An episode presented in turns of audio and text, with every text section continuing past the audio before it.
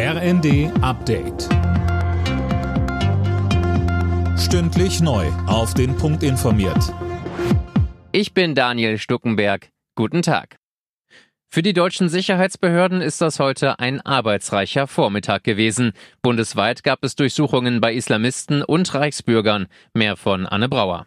Drei Wochen nach dem Hamas-Verbot wurden in Berlin, NRW, Schleswig-Holstein und Niedersachsen Wohnungen mutmaßlicher Unterstützer durchforstet.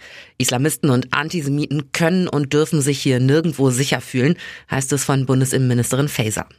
Bei der Razzia gegen die Reichsbürgerszene ging es darum, dass Verschwörungsideologen mit massenhaft sinnlosen Anfragen Behörden lahmgelegt hatten. Dabei soll es auch Morddrohungen gegen Mitarbeiter gegeben haben.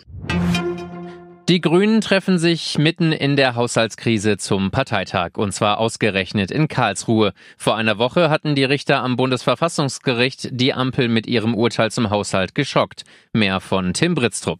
Eigentlich geht es auf dem Parteitag um die Kandidaten und das Programm für die bevorstehende Europawahl. Allerdings hat das Karlsruher Urteil auch massive Auswirkungen auf grüne Herzensprojekte. Darüber wird sicherlich gleich zum Start gesprochen werden. Einer der Redner ist Wirtschaftsminister Habeck.